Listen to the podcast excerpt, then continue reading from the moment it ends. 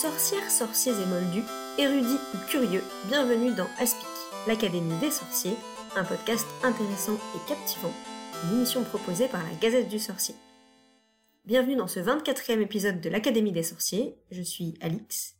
Et je suis Marjolaine, et nous avons le plaisir aujourd'hui de recevoir Alizée Castagna, qui est étudiante en master euh, de recherche en études littéraires à l'université de Bordeaux-Montaigne et si vous avez écouté le, dernier épisode en date de, euh, Salut les sorciers, vous reconnaîtrez peut-être sa voix, puisqu'elle a participé à l'épisode qui était consacré au cerf d'aigle, qui, était, qui est sorti au mois de mai. Enfin, tu as déjà une expérience de podcast euh, Gazette, donc euh, bon retour parmi nous, Alizé. Merci beaucoup, je suis ravie. Ça va, on t'a pas fait trop peur euh, dans, l'épisode euh, Salut les sorciers C'était extrêmement euh, intéressant, surtout à propos de notre magnifique maison. Donc, très fière. Tout à fait. Bon, bah là, tu es encore dans un épisode 100% serre d'aigle, évidemment, puisque Aspic, voilà, de temps en temps, on accepte d'avoir des, invités d'autres maisons, mais... mais c'est bien parce que nous-mêmes, on est tous les deux serre d'aigle et donc on garde la majorité, quoi qu'il arrive. Voilà, quoi qu'il arrive, on sait qu'on est en majorité. La raison pour laquelle on, t'a proposé de, participer aussi à Aspic, c'est que euh, c'est un épisode euh, en fait un peu spécial puisque c'est suite en fait à un dossier que tu as réalisé dans le cadre de ton master mhm. et euh, pour lequel tu nous avais contacté pour qu'on fasse partie de tes enquêtés entre guillemets. Enfin, tu nous as posé plein de questions et, et donc c'est après avoir répondu à tes questions qu'on a aussi euh, du coup après reçu bah, le résultat de ce fameux dossier qui était intitulé du coup euh, le podcast audio comme dispositif littéraire appliqué à la saga Harry Potter. Donc un super euh, sujet. et on était honorés de, faire partie de, tes enquêtés. Et du coup, pour commencer, je voulais savoir si tu pouvais revenir un peu sur bah, comment t'es venue l'idée de proposer ce sujet à ton professeur et comment ça a été reçu. Enfin, voilà, nous donner un peu les, coulisses de comment, comment on en vient à faire un dossier sur Harry Potter quand on est en master euh, d'études littéraires. Et plus spécifiquement sur les podcasts, du coup. Et oui, sur les podcasts surtout. en vérité, je, au début de l'année, je savais que le master c'est complètement différent de la licence, et euh, je me suis lancée dans un mémoire qui, qui n'a rien à voir avec euh, la pop culture.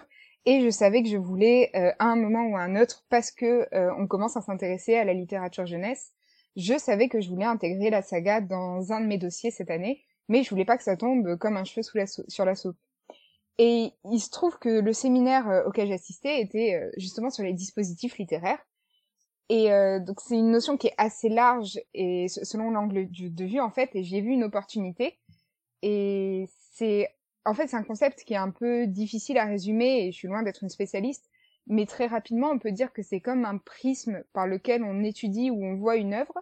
Et ce prisme, il peut être interne, comme la fenêtre chez Zola, ou externe, comme pour nous les podcasts. Et quand notre prof nous en a parlé, je me suis vraiment dit, mais en fait, ça correspond tout à fait à ce qu'est un podcast. Et je me suis dit, mais tant qu'à parler de podcast, autant parler de ce que j'écoute. Et moi, les podcasts que j'écoute, bah, c'est Harry Potter et c'est euh, principalement Aspic, donc parce que je suis issue du, du, milieu universitaire pour le moment, et euh, Fréquence 9 3 quarts notamment. C'est les deux dont j'ai le plus parlé. Et pour ce qui est de l'accueil, ben en fait, il était super enthousiaste parce que mon prof, déjà, il était adorable. Euh, c'est quelqu'un qui est très encourageant et qui est surtout extrêmement ouvert. Et ça, ça fait plaisir. Mais euh, il y en a beaucoup en fait dans le milieu universitaire. On pourrait pas croire, mais mais c'est le cas. Et en fait, il était très intéressé parce que lui, c'est un professeur de littérature française. Donc euh, il était il connaît pas très bien la littérature, euh, surtout la littérature jeunesse euh, britannique, et c'est pas son domaine d'expertise. Et lui, en fait, il était très demandeur de ce genre de, de dossier. Et comme, alors dans mon dossier, comme lui n'est pas du tout lecteur, j'ai précisé des termes qui pour, nous peuvent sembler extrêmement anodins, Moldu, Potterhead, ou même expliquer qui est Rémus Lupin ou Sirius Black. Mais en faisant ce travail euh, sur ce point de vue, ben, mon, prof a vraiment beaucoup apprécié. Il était, euh, il était très content et c'est vrai qu'il a été très, euh, enfin lui qui n'était pas au courant de l'engouement qu'il y avait autour de la saga, ça l'a vraiment, ça lui a vraiment plu et puis ça lui a ouvert parce qu'il est très demandeur de ça, donc comme je disais, ça lui a ouvert d'autres perspectives pour lui aussi pour ses recherches. Donc mais c'est intéressant parce que donc non seulement en fait tu lui as ça lui a ouvert bon sur le, sujet euh, Harry Potter, euh, mm-hmm. littérature jeunesse britannique qui est pas son domaine, mais du coup aussi podcast ou est-ce que podcast euh, il voyait un peu plus ce que ça pouvait, Alors, ça pouvait donner? quand je lui ai proposé sur les podcasts, il m'a quand même demandé d'éclaircir la notion parce que il y a deux sortes de podcasts. Il y a le podcast audio et le podcast vidéo, et qui sont en vérité pas. Enfin, si on a la vision du podcast vidéo comme euh, ce que faisaient les premiers youtubeurs et tout, c'est absolument pas euh, ce dont on parle ici. Du coup, je lui ai plutôt expliqué le podcast comme moi je l'entendais. Et euh, il m'a il m'a dit que ça rentrait parce que je lui ai posé la question surtout pour savoir si ça rentrait dans le cadre du séminaire quand même, éviter de faire un Ouais. sujet. Et il m'a dit que c'est oui, ça rentrait parfaitement dans ce cadre et qu'en effet les podcasts c'était quelque chose sur lequel il s'était pas encore penché et que ça pouvait euh, beaucoup l'intéresser parce qu'il fait à l'heure actuelle des recherches sur euh, les dispositifs littéraires. Et comme comme je disais, c'est une notion très euh, très large. Ben il essaye de brosser un portrait de tout ce que ça pourrait être et des différents médias que ça véhicule. Et donc là, ben j'étais plutôt contente qu'il qu'il me me donne son feu vert et qu'il me dise oui c'est une super idée. Du coup, pour les auditeurs peut-être qui savent pas exactement ce que c'est ou qui peuvent imaginer tout ce que ça peut englober, est-ce que tu peux expliquer un peu justement ce que c'est un dispositif littéraire et euh, est-ce que tu peux peut-être donner un autre exemple que du coup le, support euh, podcast pour euh, voilà pour qu'on peut-être puisse situer un peu plus voilà la, galerie des dispositifs existants et, et, et possibles. Alors, comme je disais, c'est vraiment très large en fonction de qui le définit. Notamment, il y a un auteur que, j'ai cité qui le définit de façon extrêmement large, c'est-à-dire que ça vient à la base du panopticon, qui est une euh, forme de prison, à euh, il l'étend ça jusqu'à euh, la cigarette ou le stylo. Alors, ça paraît très très vague dit comme ça, et on peut dire que ça a aucun rapport, mais en fait, le dispositif, ce serait comme euh, le, point d'entrée dans une œuvre et réfléchir une œuvre selon cette ce- cette entrée. Et donc il y a le dispositif interne et ça marche pour autre chose que l'écriture. hein. D'ailleurs, ça marche aussi pour les tableaux. Par exemple, un miroir, un miroir dans un tableau ou un miroir dans une œuvre qui aurait une place centrale pourrait être considéré comme un dispositif. Et pour ce qui est des dispositifs externes, donc autres que le podcast, euh, je pensais notamment à, ce qu'a fait euh, Valère Endior, il me semble, avec les procès fictifs euh, sur Harry Potter, qui peuvent totalement en fait euh, faire partie de de, bah, de ce qu'on appelle un dispositif, parce que c'est étudier l'œuvre ou du moins étudier quelque chose d'extérieur, de- d'extérieur sous le prisme de euh, quelque chose de concret et créer des euh, procès de la saga dans la vraie vie serait comme euh, voir la saga sous un angle différent et ici juridique. Euh, après, pour les dispositifs, alors pour les dispositifs internes de la saga, j'y ai un peu réfléchi, mais c'est assez compliqué parce qu'on est sur quand même un bah, sept tomes qui ont, euh, pour la plupart tous, une vision euh, interne qui est la vision de Harry. Donc c'est plus difficile que de s'intéresser à des œuvres comme Zola ou Balzac qui, elles, ont une multitude de points de vue. Mais si je devais vraiment prendre une, ah, je, non, je, je saurais pas en prendre un interne euh, véritablement, mais en Est-ce- tout oui. Est-ce que par enfin là, euh, je, parce que je connais pas du tout, comme j'ai pas fait Mm. d'études littéraires, euh, je, je découvre en même temps. Enfin, je connais le principe du dispositif, mais là plus, plutôt en sociologie et, Mhm. et en anthropologie, tout ça. Mais euh, est-ce que par exemple, euh, si on pense à la biographie de Dumbledore par Ita Skeeter et du coup euh, le fait qu'on a le même, euh, enfin l'histoire de Dumbledore qui est vue par euh, différents biais, est-ce que c'est ça ou est-ce que c'est euh, c'est pas tout à fait ça? Hum, alors, je pense que ce serait possible, mais dans ce cas-là, ce serait pas une vision de la saga, euh, ce serait plutôt la vision euh, centrale du personnage de Dumbledore. Après, euh, je, je pense sincèrement que on peut se, se focus seulement sur un seul personnage pour le voir, mais euh, en fait, comme je dis, ça dépend vraiment de la définition qu'on qu'on en prend. Et euh, si on, Et la pancine, peut-être, euh, quand on a, je sais pas, le récit du prince, oui, tout la, ça? la pancine, la pancine, c'est vrai que ça pourrait être euh, très très intéressant parce que la pancine est malgré tout subjective et elle peut aussi être euh, dupée, notamment avec euh, Slughorn, les faux souvenirs de Slughorn. Mais euh, oui, la, la pancine ne montre qu'un point de vue et un point de vue qui peut être qui peut être biaisé, qui peut être et qui, qui est extrêmement subjectif.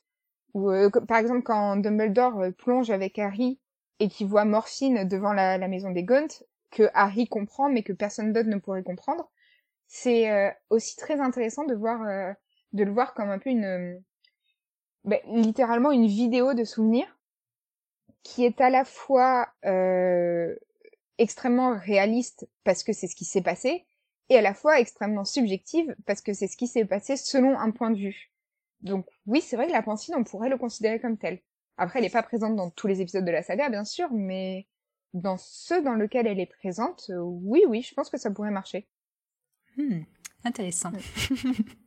Après, je, sais aussi que j'avais pensé comme dispositif euh, hors de, donc externe de la saga, euh, il y a les bandes dessinées, par exemple comme Bloody Harry. Alors, je ne sais pas si vous les avez lues, de d'Alexandre Arlen, il me semble, euh, où bah, à partir de, de, de ce biais-là, il met en lumière des incohérences ou des faits qui sont drôles à propos de la saga et qu'on a tous un peu relevé.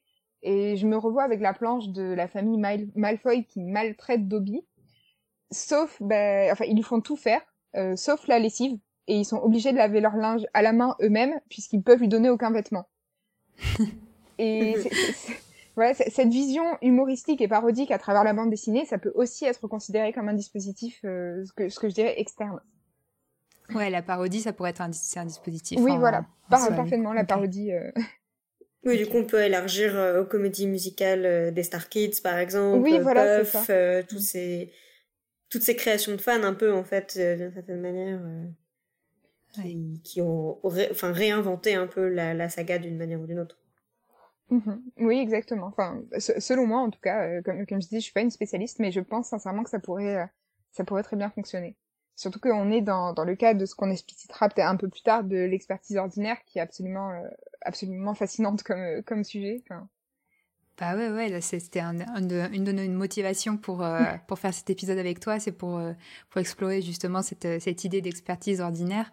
Et alors là, vous l'avez compris, on va parler de podcast, donc on va parler en partie de, de, de nous-mêmes, mais pas que, hein, puisqu'au final, on, je crois qu'on va même faire plus ou moins exprès de se décentrer un petit peu pour pas parler que de nous parce que bon c'est pas toujours pas toujours très euh, très confortable de parler de soi-même.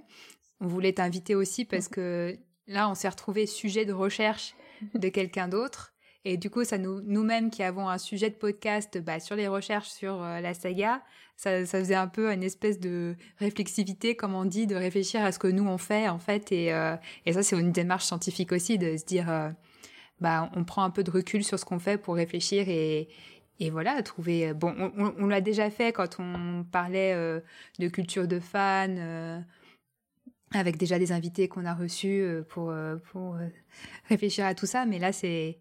C'est encore plus spécifique sur ce que nous on produit qui est un podcast, donc ça va être intéressant, je pense. Mais justement, du coup, on parlait de d'expertise ordinaire et de ce de cette frontière parfois un peu floue entre euh, le, le, fan et, euh, et, et, justement le, le, le, spécialiste. Enfin, c'est un, un, sujet dont on avait un peu parlé euh, quand on avait fait l'épisode sur les conférences Harry Potter du, mm-hmm. Du Harry Potter Festival de Chestnut Hill, où il y avait cette conférence sur les, les fans. Ouais. et donc, du coup, c'était un, un des éléments qu'on voulait remettre euh, en avant ici. Donc est-ce que bah, tu pouvais euh, justement nous réexpliquer un peu euh, comment tu définis l'expertise ordinaire et comment on peut l'appliquer là à ce prisme-là du, de l'analyse de, enfin, des podcasts Harry Potter et, et, de la place des fans dans cette, dans cette analyse-là? Alors déjà le, concept d'expertise ordinaire c'est absolument pas de moi, hein, c'est de Patrice Flichy qui, l'a développé dans son ouvrage Le sacre de l'amateur, sociologie des passions ordinaires à l'ère numérique. Et je l'ai trouvé fascinant ce concept parce que, en fait, je trouve qu'il redonne ses lettres d'or à euh, ce que des gens ont trop souvent stigmatisé. C'est-à-dire que l'expertise ordinaire, c'est littéralement une réflexion personnelle qui est, enfin, qui est basée sur l'expérience personnelle de l'amateur ou de l'amatrice. Mais là, amateur, il s'entend dans un sens, euh, dans le meilleur des sens du terme, en fait. C'est la personne qui aime, qui adore ce, ce, enfin, qui adore. C'est en ça qu'on entend amateur. Et en fait, on peut lui substituer le terme de fan, et notamment dans euh, ce qui est euh, l'univers pop culture et dans Harry Potter. Mais personnellement, c'est un mot que j'aime pas du tout, et je lui préfère celui de passionné. Et, euh, et vraiment, en fait, c'est exactement ce que vous faites, ce que la Gazette du Sorcier en général fait, ce que n'importe qui qui va théoriser sur l'univers d'Harry Potter fait. c'est-à-dire que c'est une réflexion qu'on va mener sur la saga, sur un point précis ou sur son entièreté, qui soit complètement interne ou qui soit en lien avec le, monde autour de, nous, c'est euh, toutes les réflexions qu'il peut, peut y avoir sur la, la, saga, ou pour le Harry Potter, hein, je parle, mais bien entendu, ça s'étend à tout. Et ces réflexions, en fait, elles sont d'autant plus euh, fortes, d'autant plus puissantes et d'autant plus intéressantes qu'elles sont justement menées par des amateurs et non par des professionnels. Alors, on voit pas trop comment il pourrait y avoir des professionnels de, de Harry Potter, mais en vérité, tous les universitaires que vous avez invités et euh, bah, qui ont travaillé sur Harry Potter ne sont pas bien sûr euh, uniquement sur ce sujet-là, mais sur certains points, on pourrait les considérer comme des professionnels. Mais euh, c'est vraiment un point. L'expertise ordinaire, c'est les amateurs qui prennent de leur temps, de leur passion, de leur argent pour tout ce qui est podcast, euh, BD, enfin BD, euh, je veux dire euh, pas pas commercialisées, celles qui sont mises sur internet, ils, ils, mettent de, de eux-mêmes dans leur création, dans leur théorie, dans tout ce qu'ils créent autour de la saga, et ça, en fait, le, le conglomérat de tout ça forme une expertise qui est plus pointue encore que si quelqu'un était payé pour réfléchir sur la saga. Je, je sais pas si. Ouais, ouais, ouais tout à fait. Ouais, ouais, carrément. Mais euh, du coup, je voulais, je voulais juste revenir. Euh, pourquoi tu, tu n'aimes pas le, le, terme euh, de fan? Est-ce que c'est le, le côté justement péjoratif qui est accroché à, un peu historiquement à ce, à ce terme fanatique, tout, ça? Tout à fait, parce qu'en fait, alors, fan, ça vient de fanatique, comme tu l'as dit, et on, est, on sait tous que quand on se dit fan, enfin, quand, quand on dit fan ou quand on entend fan, on, on sait tous pertinemment qu'on parle de quelqu'un qui adore euh, un sujet de la pop culture. On... Mais cependant, fanatique, ça a quand même une très lourde connotation. Et euh, en fait, un fan et un fanatique, c'est pas du tout pareil parce qu'un fan a conscience que le monde qu'il adore n'existe pas. Et un fan a un grand esprit critique, ce qui n'est absolument pas le cas du fanatique. Sauf que euh, ça reste des mots qui sont liés et le terme de fan est souvent utilisé pour être péjoratif et pour dévaloriser ce, les personnes qui se disent fans. C'est-à-dire être fan d'eux, c'est mal, être passionné d'eux, c'est bien. Non mais c'est en fait c'est dans le langage euh, dans le langage courant, c'est ce qu'on entend et aussi c'est ce qu'on peut ressentir et nous particulièrement en tant que passionnés d'Harry Potter, euh, quand on, on se dit fan d'eux, notamment face à des personnes qui ne sont pas du tout dans la saga, qui ne connaissent pas, et qui nous voient en tant qu'adultes passionnés d'une saga littéraire de jeunesse ou dit de jeunesse parce que c'est le premier public visé, on peut, ça, peut nous retomber dessus et on nous dit, ben euh, vous êtes des gamins, vous vous intéressez pas à des sujets de votre âge, et c'est des personnes qui ne voient pas la profondeur ou qui ne connaissent pas la profondeur de la saga et de tout ce qu'on peut y dire dessus, justement, qui n'ont pas cette action de d'expertise ordinaire. Et tandis que si on dit qu'on est passionné et qu'on dit euh, je suis passionné de l'univers Harry Potter et qu'on développe en disant euh, c'est ce qui m'a ouvert à la littérature, c'est un, un, foyer littéraire euh, très vaste, ça passera toujours mieux que de dire je suis fan d'Harry Potter, c'est ce qui m'a ouvert à la littérature et, et c'est un foyer très vaste. Et c'est pas bien hein, de, de, stigmatiser des mots, mais pour moi les mots ont un pouvoir et le mot fan a été tellement utilisé pour dévaloriser ceux qui se définissent comme tels, que euh, je préfère personnellement lui, euh, lui substituer le mot de passionné. Alors j'ai j'ai envie d'apporter, enfin après c'est c'est une réflexion personnelle et euh, mhm. enfin faudrait faire une étude un peu plus poussée pour vérifier effectivement si c'est vrai en toutes circonstances, mais j'ai l'impression que cette notion de, enfin que l'idée que c'est dévalorisant est surtout vrai en fait quand on parle du fait d'être fan de de culture euh, pop et notamment quand de monde de l'imaginaire, la culture geek. Euh, parce que j'ai pas l'impression que euh, si quelqu'un dit je suis fan de foot, par exemple, il y a cette même il y a, y, a, y a, cette même connotation négative de. Ah, c'est pas la même, mais il y, a quand même une connotation négative, je pense.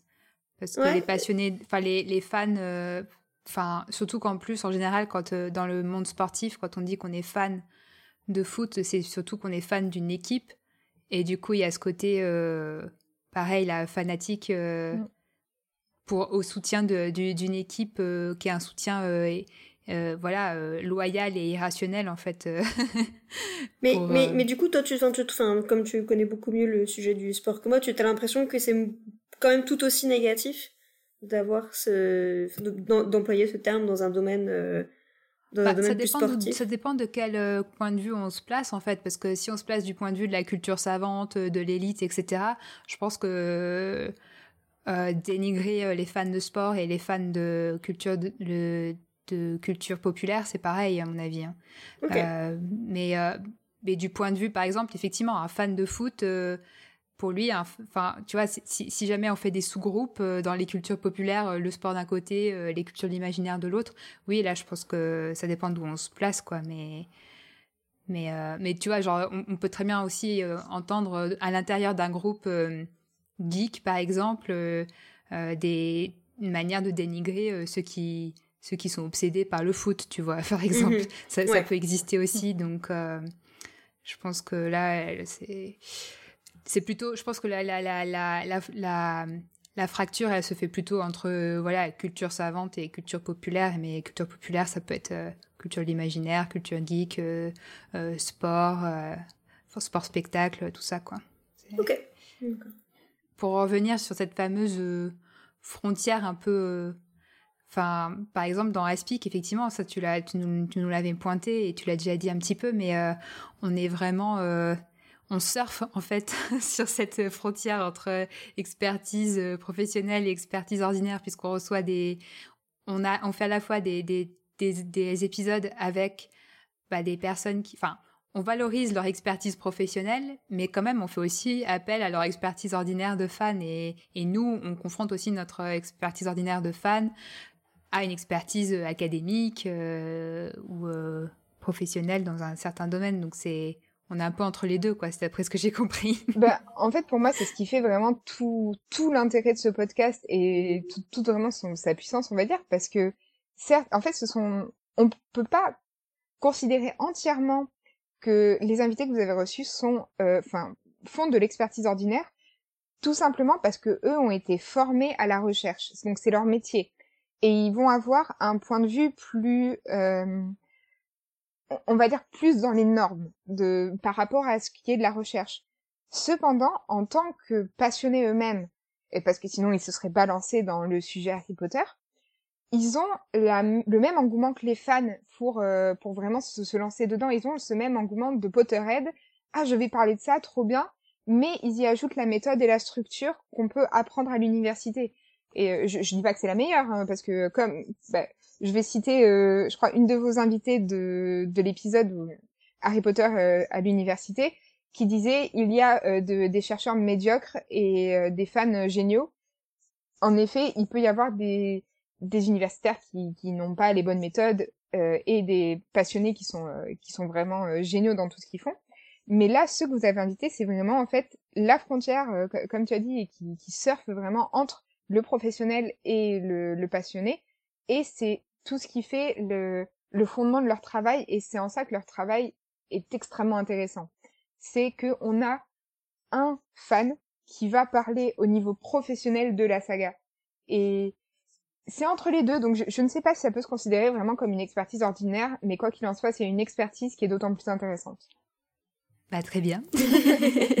non, mais c'est toujours, c'est toujours euh, euh, intéressant de voir parce que ça je pense que c'est une question qu'on s'est beaucoup beaucoup posée et de du coup de poser un peu des mots euh, là-dessus c'est toujours euh, c'est toujours intéressant euh, pour repenser tout ça et et, et ouais et pour venir du coup sur le format podcast bon certes il y a le nôtre hein, Aspic mais il y en a plein plein d'autres et là t'en as si t'en avais cité avais quelques autres notamment fréquence 9 3 quarts mm-hmm. qui est un type de podcast sur lequel on va pas mal revenir. Mais, euh, mais avant de revenir sur ces différents types, euh, on peut peut-être revenir sur qu'est-ce qui fait que le podcast c'est un dispositif euh, particulier? Qu'est-ce qui, qu'est-ce qui le caractérise en fait ce dispositif? Et, notamment dans ton dossier, tu, y avait, tu une expression qui m'a qui m'a un peu sauté aux yeux. Et je me suis dit ah c'est intéressant, mais j'aimerais bien savoir ce que ça veut dire vraiment. tu dis que c'est le monde c'est dans l'idée que le monde devient pratique. Et j'aimerais bien que tu, tu reviennes un peu là-dessus, que tu nous développes un peu ça, parce que je me suis dit, hm, mais je crois qu'il y a quelque chose d'intéressant derrière, mais j'aimerais bien en savoir plus.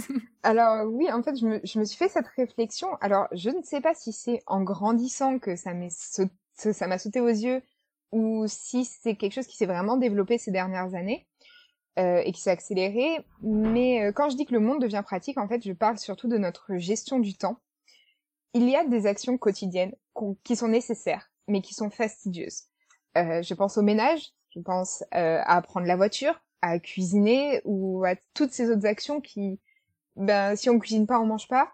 Euh, si on prend pas la voiture, on va pas au travail. Donc, euh, c'est des actions nécessaires, mais qui sont pas forcément euh, agréables à faire. Alors, je sais que il y a des gens qui, qui, vont qui vont dire ça, mais le, il faut qu'on, enfin, il, il faut qu'on accorde du temps à ces actions et euh, moi, je les considère ni comme du temps de travail, ni comme du temps de loisir.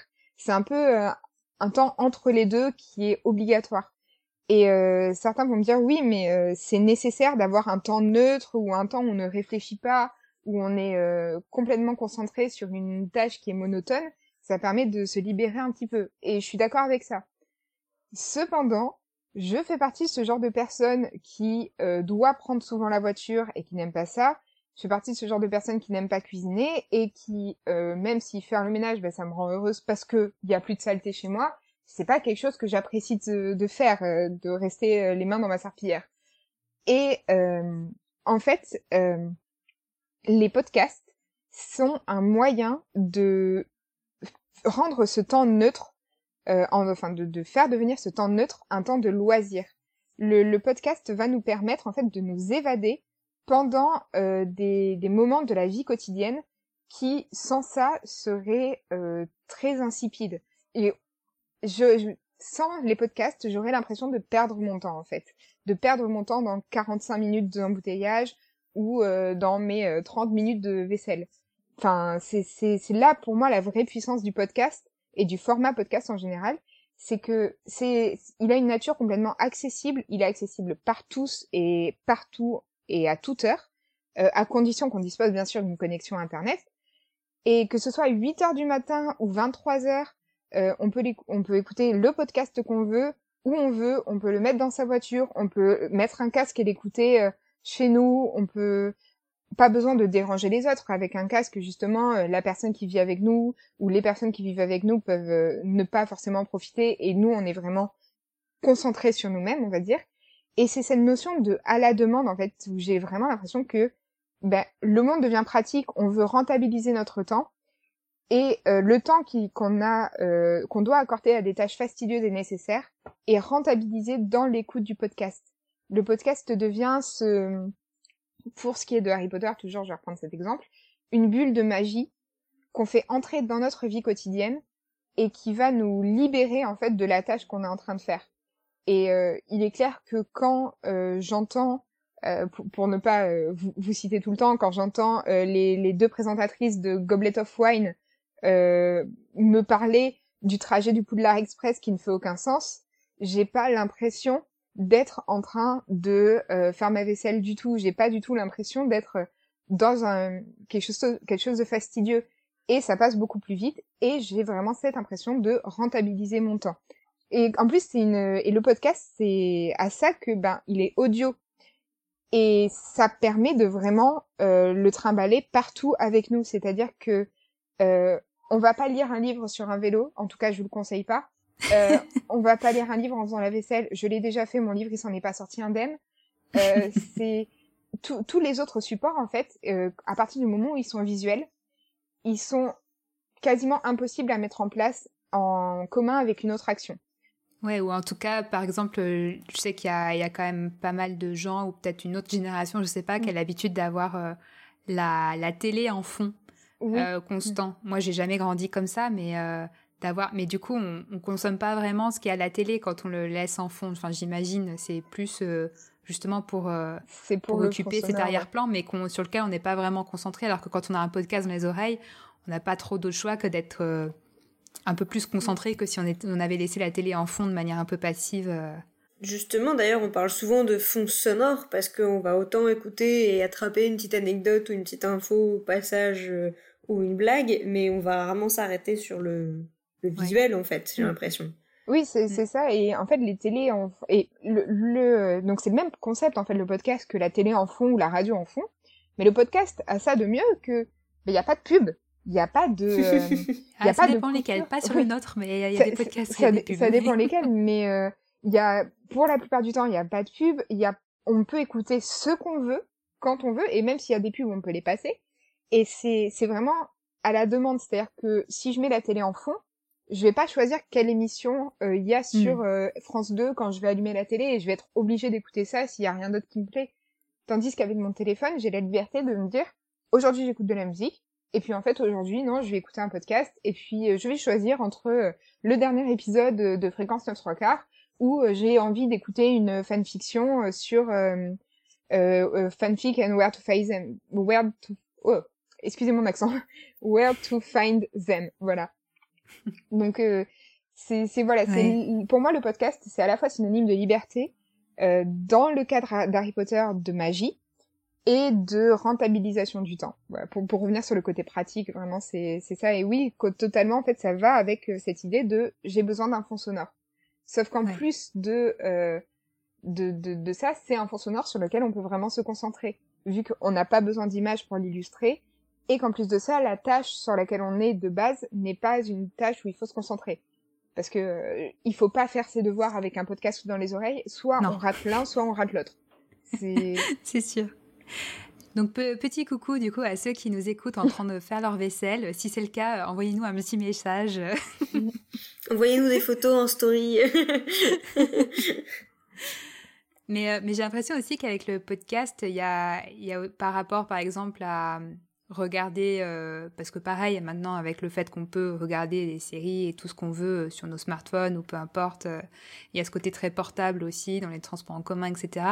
Mais avec le, podcast, il y a un côté très personnel aussi parce que justement, en général, on l'écoute tout seul avec dans notre casque ou dans nos écouteurs et sauf dans certaines certaines exceptions, on peut écouter ensemble un podcast à plusieurs comme on écoute une, une émission télé, mais c'est quand même assez rare, je pense, dans les pratiques. Et euh, du coup, il y a ce côté très euh, perso où euh, bah, les gens qui sont autour de nous, ils ont aucune idée de ce qu'on est en train d'écouter. Donc, j'ai l'impression qu'il y a ce côté-là aussi. c'est beaucoup plus personnel que bah, de regarder une série sur peu importe qui passe à côté de nous, il peut voir ce qu'on est en train de regarder ou, ou lire un livre. Bah, tout le monde peut voir qu'est-ce qu'on est en train de lire. Il y a, il y a ce côté-là, j'ai l'impression aussi. Mais... Là, c'est moi qui ai réfléchi en même temps. non, non, mais c'est vrai, c'est vrai qu'il n'y a pas de, il y a pas d'intermédiaire euh, visible, quoi. Enfin, c'est, ça, ça, vient directement dans tes oreilles. Euh, ouais. ouais. Et du coup, ça crée un côté un peu, un peu intime, quoi, parce qu'en plus, quand on écoute un podcast euh, régulier, on entend tout le temps les mêmes voix toutes les semaines, tous les mois, etc. Euh, au bout d'un moment, on les connaît par cœur, ces voix, et c'est assez, particulier. Mais c'est le, sujet d'une conférence TEDx, ça, de Beau York, si je ne dis pas de bêtises, vous la trouvez sur YouTube si vous voulez, euh, qui parle justement de comment il est euh, arrivé au podcast et pourquoi il y est resté. Et il dit notamment que il est arrivé sur les podcasts pour les sujets dont il parlait, et il est resté pour les voix parce qu'à force de les côtoyer, il avait l'impression euh, d'être avec des amis.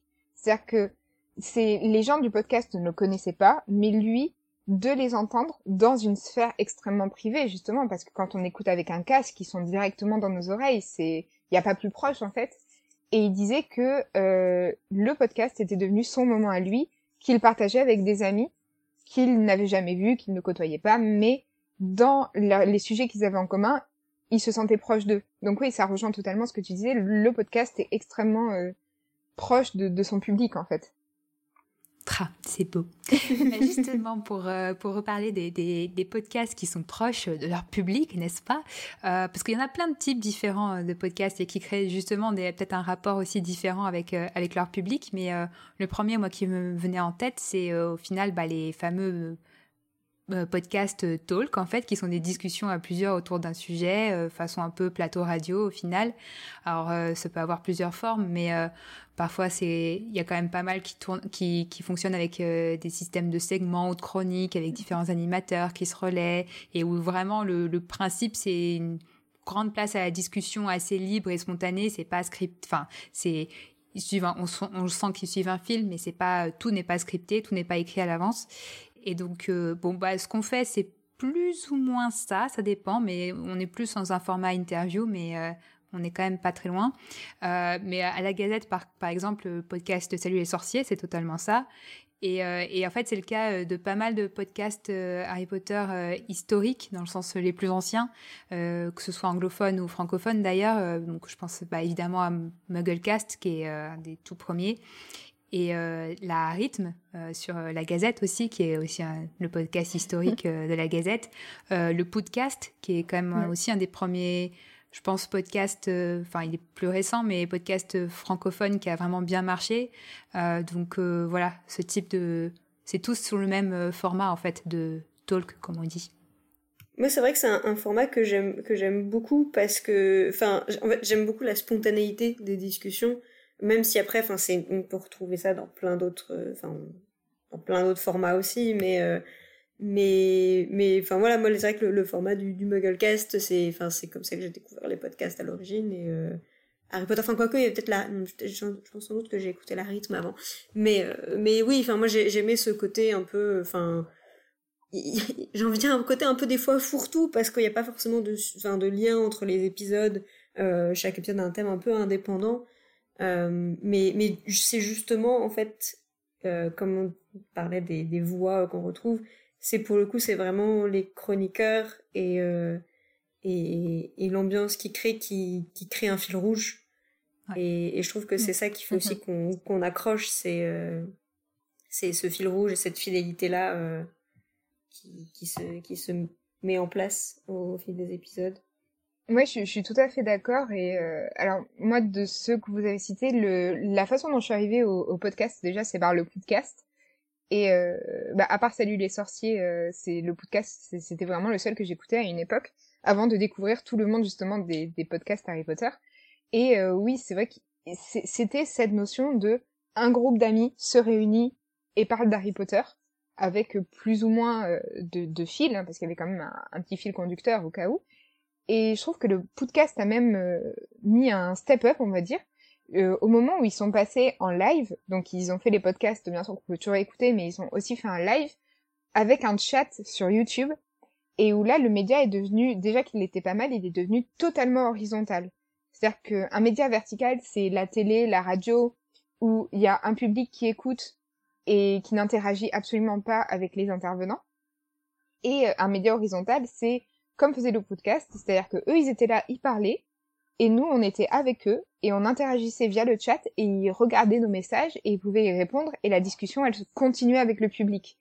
Et euh, ben c'est euh, exactement ce que vous faites quand vous répondez aux mails qu'on vous envoie ou euh, ce qu'il y a dans Fréquence 9 3 quarts avec le, le temps de la volière qui est consacré au message des, des, des, des auditeurs. C'est vraiment en fait le podcast dans toute sa, sa dimension communautaire. Et euh, c'est en, en, soi le, le podcast version euh, talk, je trouve ça super euh, agréable en fait à écouter parce que c'est vraiment un bon moment entre amis. Littéralement, c'est c'est un bon moment entre amis. Ouais, et c'est le genre de podcast où on se surprend à, à parler tout seul, à répondre en écoutant parce qu'on a tellement l'impression d'y être qu'on se met à répondre à voix haute et en général il vaut mieux être tout seul dans ces cas-là parce que sinon la personne à côté se dit mais qu'est-ce qui se passe? Ça y est, elle est devenue folle. Euh, un autre format qui pour le coup est beaucoup moins euh, courant, dans, en tout cas dans les podcasts Harry Potter euh, que je connais, c'est les podcasts solo, qui sont en général des formats beaucoup plus courts, parce que là pour le coup les talks c'est en général au moins une heure et souvent plus, mais en général ouais c'est souvent autour d'une heure en moyenne. Et les podcasts solo c'est souvent beaucoup plus court et c'est forcément comme c'est tout seul c'est totalement écrit à l'avance, euh, donc euh, qui sont en fait des formats euh, presque de chronique pour couvrir une, une thématique ou de l'actu ou de ce genre de choses. Alors j'en connais très peu d'exemples dans le fandom Harry Potter, mais mais bon j'en écoute dans d'autres qui sont sur d'autres sujets. Et c'est vraiment un exercice totalement différent et, une expérience aussi totalement différente à, écouter, mais mais c'est un, un format assez assez intéressant. Donc je sais pas euh, si vous avez un avis pourquoi c'est aussi peu représenté pour l'instant euh, dans le dans le, fandom euh, podcast Harry Potter. Euh, Je m'étais fait la réflexion parce que justement, enfin, je m'étais dit que j'écoute, enfin, j'écoute des podcasts, mais sur d'autres sujets justement sur ce format-là. Et, euh, et en fait, j'ai l'impression que euh, dans le fandom Harry Potter spécifiquement, et mais peut-être beaucoup aussi dans des sujets de pop culture, quand on est sur un format très écrit et seul, j'ai l'impression qu'aujourd'hui, c'est un public qui va plus facilement se tourner vers YouTube. Si, enfin, quelqu'un qui a envie de faire un, un format comme ça, spontanément, j'ai pas l'impression qu'il va se dire je vais lancer un podcast. J'ai plus l'impression que euh, ça va être euh, YouTube le média de prédilection. J'y avais pas pensé, mais ouais, je pense que t'as raison. Ouais. Mhm. Et, et, du coup, je pense que ça joue un peu sur sur le l'absence de format très écrit là-dessus.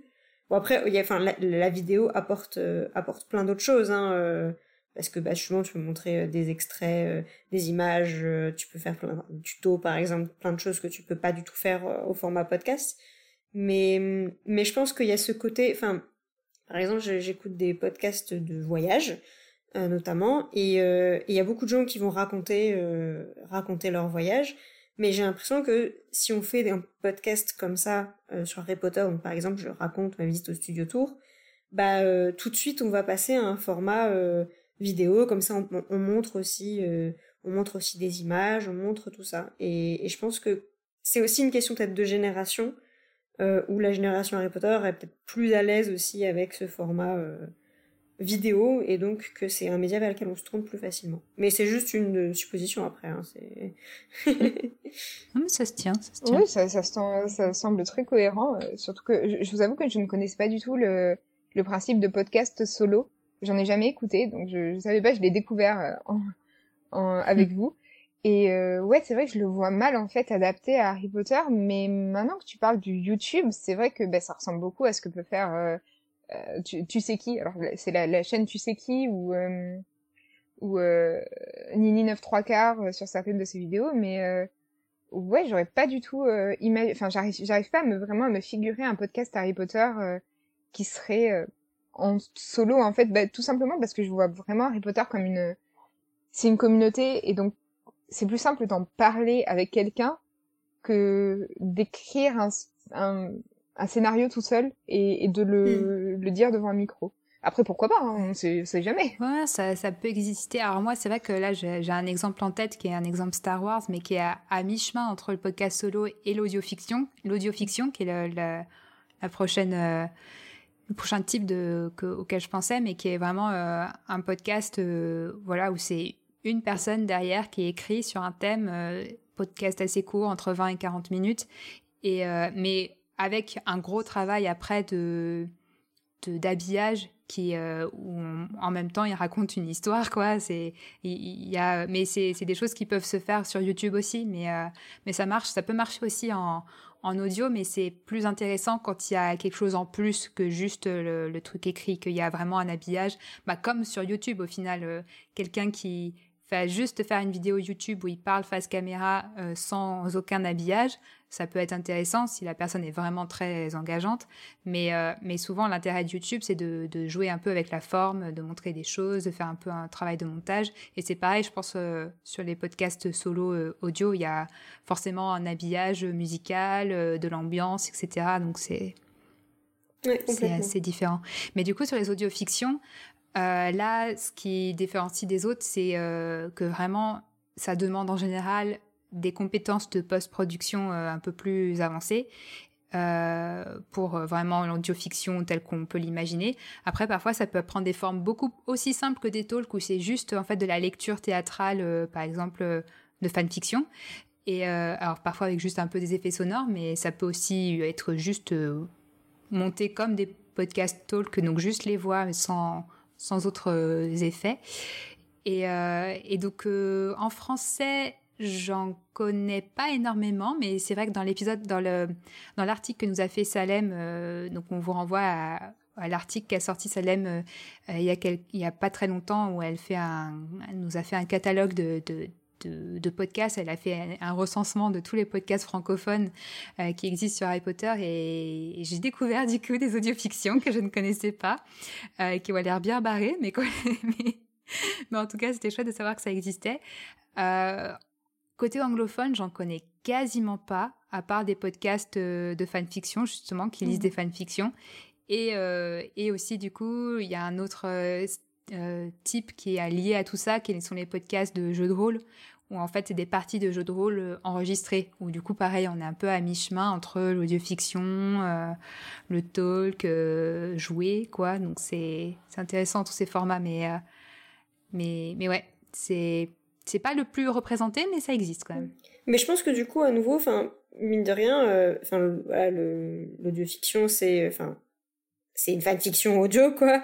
Et, et je pense que enfin on a vu hein, une migration importante des fanfictions, enfin mais ça existe toujours évidemment que c'est très fort représenté, euh, aux fanfilms avec le développement des, euh, enfin voilà, la facilité d'accès à YouTube, à des logiciels de montage, à des choses comme ça, et que du coup en fait, bah, plutôt que de se développer sur euh, sur le créneau euh, des audiofictions, ça s'est plus facilement développé sur les fanfilms et du coup les, les fanfictions vidéo plus que plus que audio.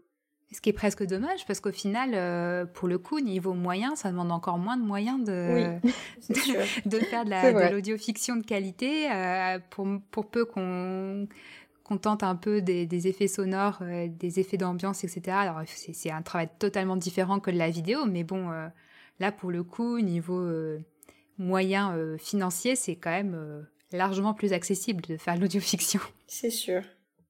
Mais bon, les lectures de les, podcasts de fanfiction, ça, ça existe quand même. Et, euh, et ça, pour le coup, euh, c'est juste de la. C'est. C'est pas de la création pour le podcast, c'est vraiment euh, utiliser le matériel fanfiction pour le, mettre en podcast. Ça, tu nous as cité déjà tout à l'heure Fanatical Fix and Where to Find, find Them, qui, qui est vraiment pas mal. Je, je, à une époque, euh, ils ont été obligés d'arrêter, mais euh, il y avait euh, Potter Erotica, qui était spécialisé dans les, dans les, dans les fanfictions érotiques, qui était géniale, qui était hilarante. mais, mais bon, Warner Bros. sont tombés dessus. et du coup, ils ont dû changer, ils ont dû se changer, changer de sujet. Mais, euh, mais ouais, il y a. Et puis, euh, du coup, ouais, Alix, tu, dans, les, dans l'histoire de la Gazette, il y, en a, y en a eu un aussi. Euh. Ouais, il y a eu Biddle. Alors, c'est pas uniquement la Gazette. c'était quelqu'un du forum de la Gazette qui le faisait, si mes souvenirs sont bons. et donc, c'était Biddle. C'était bande d'écoute ensorcelante. de lecture, je sais, j'avoue que je ne me souviens plus exactement de la signification de l'acronyme, on aime bien les acronymes. Euh. Destinée à des lectures envoûtantes. Voilà, on m'a, on ah. soufflé la bonne réponse. Euh, donc bande d'écoute, bande d'écoute ensorcelée destinée à des lectures envoûtantes. Voilà, comme ça on pourra faire croire au montage que je m'en souvenais. Euh... non, je vais laisser, euh, je vais pas monter cette partie. Euh, et du coup, oui, c'était, c'était effectivement de la lecture de fanfiction qui avait été évidemment faite avec l'autorisation des auteurs, mais ça permettait de faire découvrir de faire découvrir des fanfictions à des gens qui en écoutaient pas ou peu. Euh, mais c'est vrai que c'est, enfin, c'est c'est des projets qui sont extrêmement euh, chronophages.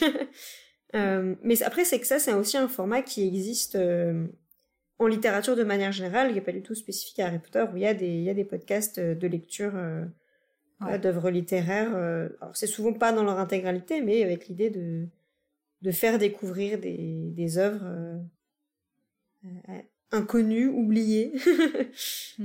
Mm. et, je trouve que c'est, enfin, moi, moi qui aime beaucoup lire et découvrir des, enfin, voilà, écouter les gens parler de leurs bouquins préférés, euh, c'est toujours quelque chose qui me plaît beaucoup. ouais, voilà, ce qui est drôle en plus dans les, en tout cas, euh, je connais pour Fanatical Fix et euh, ce genre de choses, c'est c'est les réactions en direct du coup du, du panel quoi parce qu'en général ça se fait à, à, plusieurs au moins à deux où il y en a une qui lit et l'autre qui réagit et c'est très très drôle en général surtout sur les fanfictions pour si on choisit certaines, euh, alors certaines qui sont, parce qu'il y a des fanfictions qui sont juste euh, magnifiques et hyper prenantes et hyper belles et du coup, euh, voilà, mais ça peut être juste de la réaction genre, oh, trop bien, mais mais voilà, d'avoir d'avoir en plus à l'écoute les réactions d'une de, quelqu'un, c'est ça peut être ça peut être assez drôle. Mais dans le, alors c'est pas uniquement Harry Potter, mais dans enfin, le fandom et dans l'esprit euh, euh, tout ça. Euh, moi, j'aime énormément Marco Chiro, euh, qui donc a un blog Mark Reads et une chaîne YouTube. Et donc, il faut effectivement voilà, des lectures commentées d'œuvres de, de, fiction et qui sont à mourir de rire. moi, je j'en peux plus à chaque fois que je l'écoute parler. Enfin, c'est vraiment pour l'avoir écouté en conférence ou quoi, c'est vraiment, mais c'est voilà, c'est il a une façon de s'exprimer et de pointer les les, situations complètement absurdes et de n'importe quelle œuvre qui est absolument incroyable. Euh, alors du coup, ça c'est pour les anglophones évidemment, mais euh, c'est vraiment euh, quelque chose que je recommande vivement. Ça, ça aide à faire passer les mauvaises journées, clairement. voilà, il a fait beaucoup d'œuvres. De, ouais, il a fait récemment tout le disque monde, par exemple. Ah. C'est des, des, gros chantiers dans lesquels il se lance, mais c'est toujours très bien. très bien. autre format qui est là et souvent le nôtre à, Aspic, c'est le format d'entretien euh, thématique. Alors là, c'est vraiment, euh, là, j'ai l'impression dernièrement, c'est le format de podcast qui a explosé. Euh, si vous cherchez, voilà, toutes les, les célébrités qui lancent leur podcast, c'est des formats d'interview. Voilà. en général, c'est c'est ouais, c'est quelqu'un qui a, tient son podcast et qui à chaque épisode invite quelqu'un de différent pour parler autour d'un sujet. Donc donc on a on fait ça un peu avec euh, Aspic, même si là, par exemple, aujourd'hui, ça ressemble plus à un talk qu'à une interview.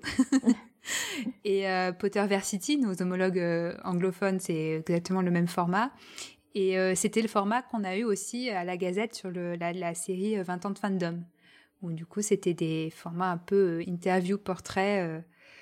c'est encore, encore différent, mais ça existe un peu dans le, le monde Harry Potter, mais voilà, c'était juste pour le mentionner en, passant, mais parce que c'est vraiment un format hyper, euh, hyper populaire, hein, le format d'interview. Euh, il y en a beaucoup.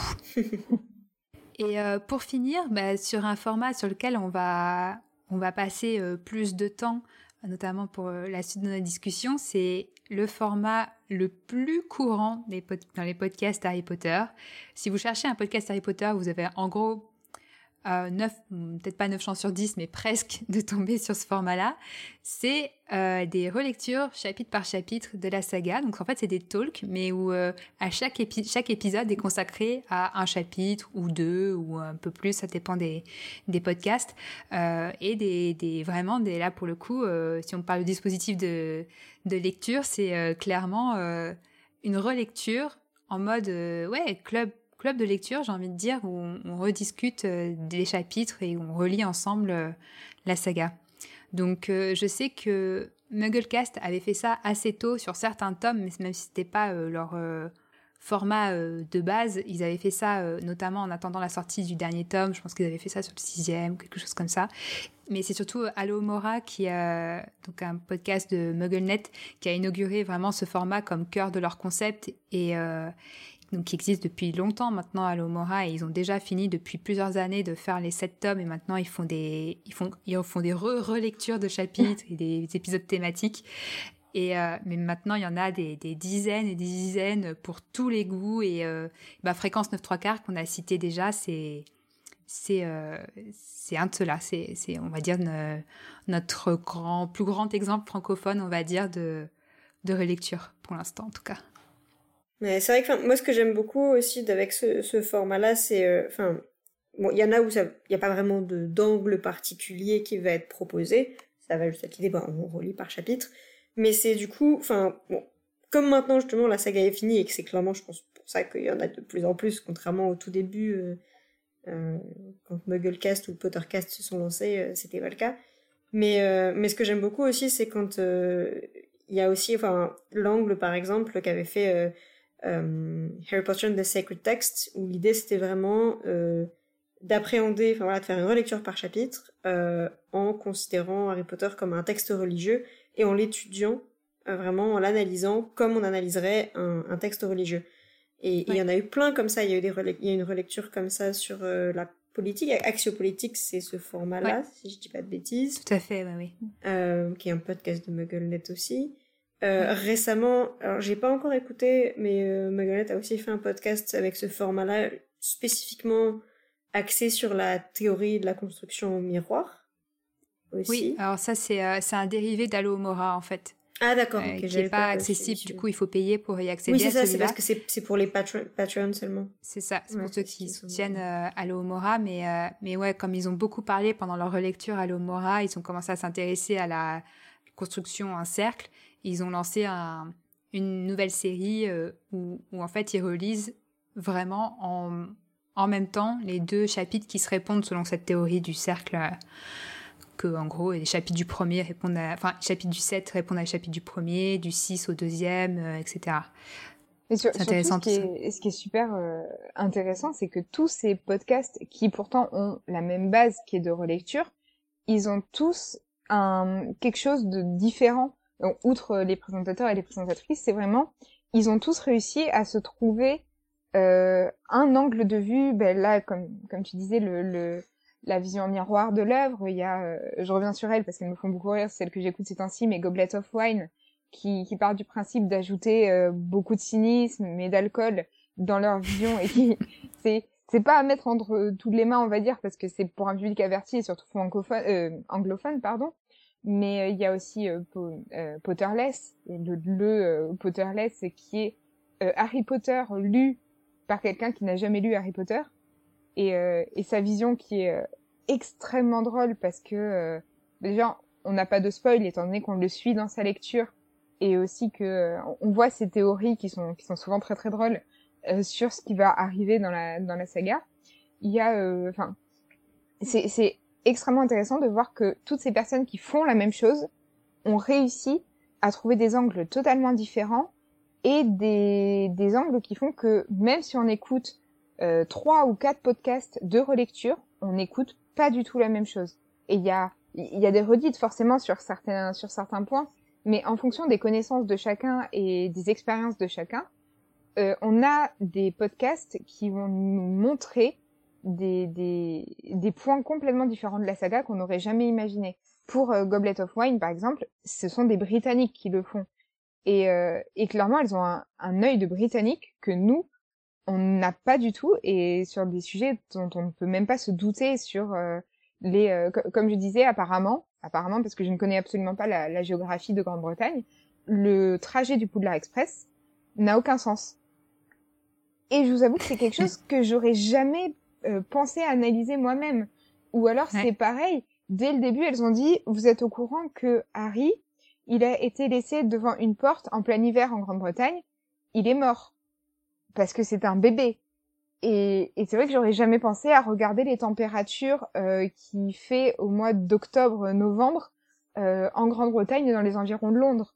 Et, et c'est super intéressant parce qu'avec elle, on a un point de vue britannique qui est assez novateur. Avec euh, Potterless, pour citer que ces deux-là, on a le point de vue d'un adulte qui n'a aucune aucune innocence de première lecture euh, qu'ont les enfants. Et, et c'est ouais, voilà, en fait la pluralité des, personnes qui le font euh, font que les visions sont totalement différentes et que la relecture n'est jamais la même et qu'on peut construire en fait tout avec euh, enfin on peut se construire énormément de d'expériences avec celle des autres non j'ai juste mentionné un podcast que je trouve très intéressant sur la notion enfin aussi de d'expertise là-dessus et de ressenti. C'est euh, The Gaily Prophet podcast euh, qui est euh, animé par une personne qui est une jeune femme noire queer et un, un, jeune homme qui est trans. Et du coup qui eux parlent enfin qui font aussi une relecture par chapitre et avec vraiment cet angle sur la représentation dans le monde magique euh, le, racisme l'homophobie et tous ces problèmes là qui peuvent être euh, repérés ou non dans l'œuvre et je trouve que c'est vraiment une approche qui est très intéressante enfin voilà c'est fait de fait de manière assez amusante et très pertinente en même temps euh, et, je trouve que enfin voilà, ça, éclaire aussi, ça donne vraiment un regard euh, nouveau. Voilà, je, trouve qu'ils ont une, approche très intelligente de, de la saga à ce niveau-là. Ouais, ouais, ouais je suis d'accord.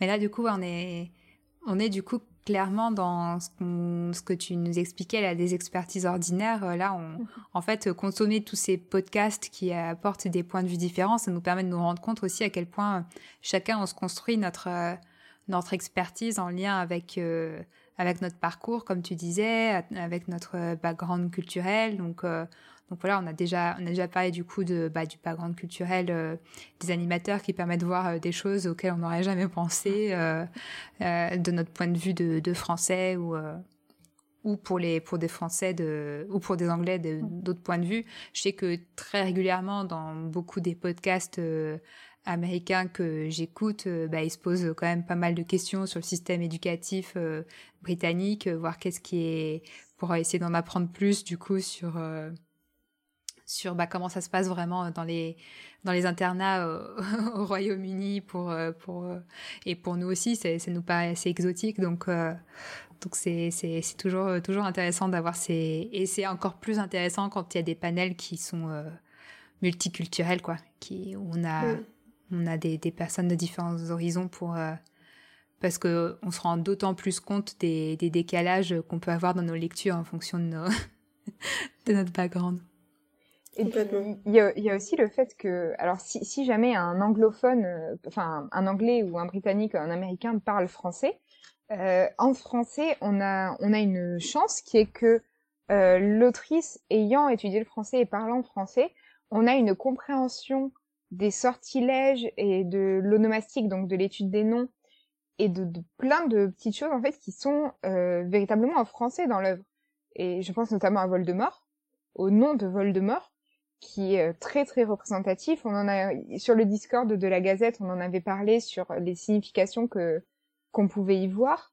Il y a euh, les sortilèges comme euh, euh, il y a il y a quoi? Il y a enfin on a plusieurs sortilèges qui n'ont pas été traduits. oui, Moss Mordre de qui pour le coup bah, semble justement pour des britanniques enfin pour des anglophones c'est pas du tout naturel de dire le mordre le re et quand on les entend le dire on comprend très clairement que c'est pas du tout un mot qui, qui vient de leur langue et c'est pas du tout naturel pour eux de le dire. Mais c'est vrai que nous, on a cette chance d'avoir euh, un, une autrice qui, parlant français, s'est inspirée de notre langue pour euh, mettre du, du, corps à son texte.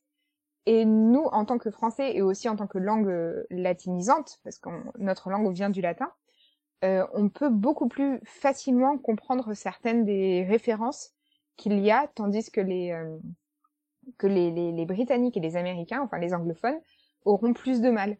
Et c'est aussi pour ça que c'est très intéressant d'écouter ça dans d'autres langues. Et euh, donc d'écouter pour un anglophone euh, les podcasts en français et pour un français les podcasts en anglais, ça permet de d'élargir complètement les horizons. Après, peut-être peut-être aussi dans d'autres langues. Je vous avoue qu'à part l'italien que je maîtrise à peu près, euh, je, je parle pas d'autres langues, donc je saurais pas dire. Mais si ça se trouve en allemand ou en espagnol, il pourrait y avoir des choses qui sont absolument passionnantes. Ouais. Bah, c'est vrai que moi, j'ai, eu la, chance avec euh, Speak Beastie de faire partie d'un, podcast très, international, où euh, du coup, on pouvait se retrouver dans le même épisode entre une Britannique, un Anglais, enfin une britannique, une américaine, une, une allemande, une française, un brésilien, une, australienne. Donc c'était c'était vraiment toujours euh, une sud-africaine aussi. Donc c'était vraiment toujours euh, hyper intéressant de confronter un peu euh, ces, ces, ces points de vue là. mais c'est vrai que par exemple avec du coup j'interagis pas mal justement avec des, des, des fans deux fans amies allemandes et c'est assez intéressant. Bon là pour le coup c'est plutôt dans le contexte des, des animaux fantastiques que d'Harry Potter, mais même même pour Harry Potter c'est assez intéressant de de confronter ce type de, de, de vision et puis bah, les, les, les, références historiques qu'on voit pas de la même manière et euh, mhm. c'est vraiment pas mal. Oui, puis des fois c'est vraiment des choses très anecdotiques. Enfin moi je me, je me souviens vraiment, je, je pense que c'est Allo Mora, j'ai un doute, mais euh, quand il parlait des, des prédictions de, de Trelawney, euh, où il y a cette scène où Trelawney dit à Harry euh, je pense que vous êtes né, mon pauvre chéri, je pense que vous êtes né en plein hiver et que Harry répond je suis né en juillet et qu'il y a un peu de moquerie dans la salle. euh, parce que bah euh, voilà logiquement pour un petit britannique euh, juillet ce n'est pas du tout le plein hiver mais qu'il y avait cette intervenante qui était australienne et qui disait mais pour moi en fait c'était tout à fait logique parce que en Australie bah juillet c'est en plein hiver et elle n'a pas compris la blague et elle n'a pas compris la blague et, et je pense que c'est enfin Alors oui, on peut se dire, bah oui, mais bon, elle se doute bien que ça se passe en Angleterre et oui, oui, oui. et, voilà. mais honnêtement, enfin, moi, je me souviens de lecture enfant et, et quand on est enfant, bah même si on sait que ça se passe à Londres, ou en, Écosse pour oui, ou quoi, on imagine quand même un, un univers qui, qui est comme chez nous et on n'imagine pas que ce genre de choses change ailleurs forcément. Ça dépend à, quel âge on le lit mais enfin voilà moi je sais que Private Drive j'imaginais euh, vraiment la, la, la, banlieue plus plus euh, franchouillarde qui soit et, euh, et, et voilà il y avait plein de choses comme ça qui qui me paraissaient absurdes quoi. Et donc enfin c'est c'est aussi ce décalage je trouve qui est qui est intéressant et qui peut créer des discussions qu'on n'aurait jamais effectivement si on était que entre francophones ou que entre, entre britanniques ou américains, etc. Mais euh, un autre, euh, du coup, un autre, euh, autre chose qui change vraiment, nos, qui fait évoluer nos points de vue et qui sont hyper intéressants à confronter, c'est l'âge et les générations et la manière dont on lit ou on relit à différents âges. Et, et ça, on le. Forcément, dans les podcasts de relecture de fans, à part des exceptions ou euh, justement comme, enfin, pas des exceptions, mais des gens qui, se, qui sont vraiment rentrés dans le fandom très tard et qui du coup euh, bah, sont, sont, fans, mais euh, puis il y en a de plus en plus forcément hein, de, de, fans qui, qui arrivent dans le fandom et qui produisent aussi des podcasts et qui, qui sont engagés dans les discussions et qui n'ont pas grandi avec les livres. on a quand même beaucoup bah, de notre génération qui, euh, bah, au final, euh, en relisant aujourd'hui la saga euh, à travers un podcast ou en podcast, eh ben on, le relit en décalage avec notre nos premières lectures ou nos dixièmes premières lectures qui sont intervenues entre bah, ça dépend de nos âges mais entre 8 et 8 et 18 ans quoi on va dire. Donc ça ça change ça change pas mal de choses je crois. Hein. Ah oui, mais c'est sûr que le, en fait, le point de vue d'un adulte et le point de vue d'un enfant sont bien sûr sur plein de points complètement différents. Et à chaque relecture, enfin personnellement c'est mon cas, je, je fais, enfin, jusqu'à un moment maintenant j'ai eu un peu moins de temps, mais je faisais une relecture par an.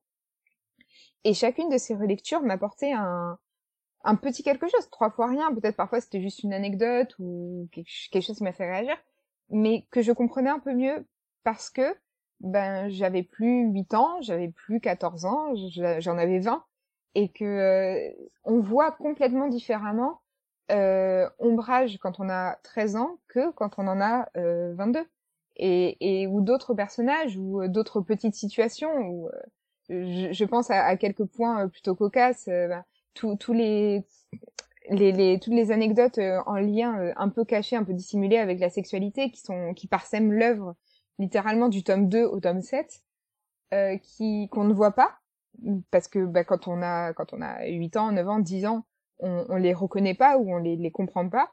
Et quand on arrive à un âge plus adulte, on se dit ah oui, et c'est là qu'on se rend compte que la saga, elle a été écrite pour des enfants, mais elle a aussi été écrite pour que les parents le lisent aux enfants et pour que les parents apprécient la lecture aussi, qui se, un peu comme les blagues qu'on a dans les dessins animés qui ne sont absolument pas des blagues pour enfants et qui sont des blagues qui ne font rire que les adultes.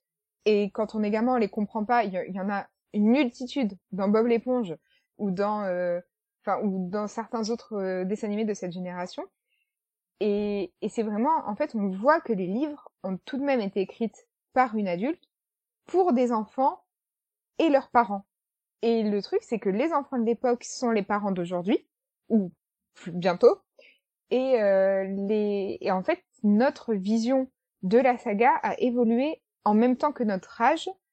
Et ça, même si on n'a pas lu les livres aux âges précis des héros.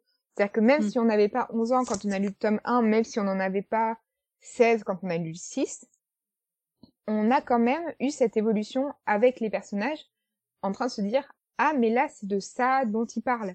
Ah mais euh, d'accord. Ah mais en fait euh, Rusard ben c'est pas un méchant gars, c'est juste qu'il a vraiment vraiment vraiment pas de chance et que c'est quelqu'un qui est à plaindre en fait. C'est ce genre de de réflexions qui viennent euh, sur il y a beaucoup de personnages qui nous paraissaient antipathiques à l'époque où on en avait rien à faire tout simplement et on se dit plus tard mais ah ouais j'aurais pas aimé être, être dans sa situation quoi c'est ouais C'est vrai que le, le, switch entre personnage tragique et personnage comique, c'est mhm. assez impressionnant quand on grandit. Enfin, moi, je me...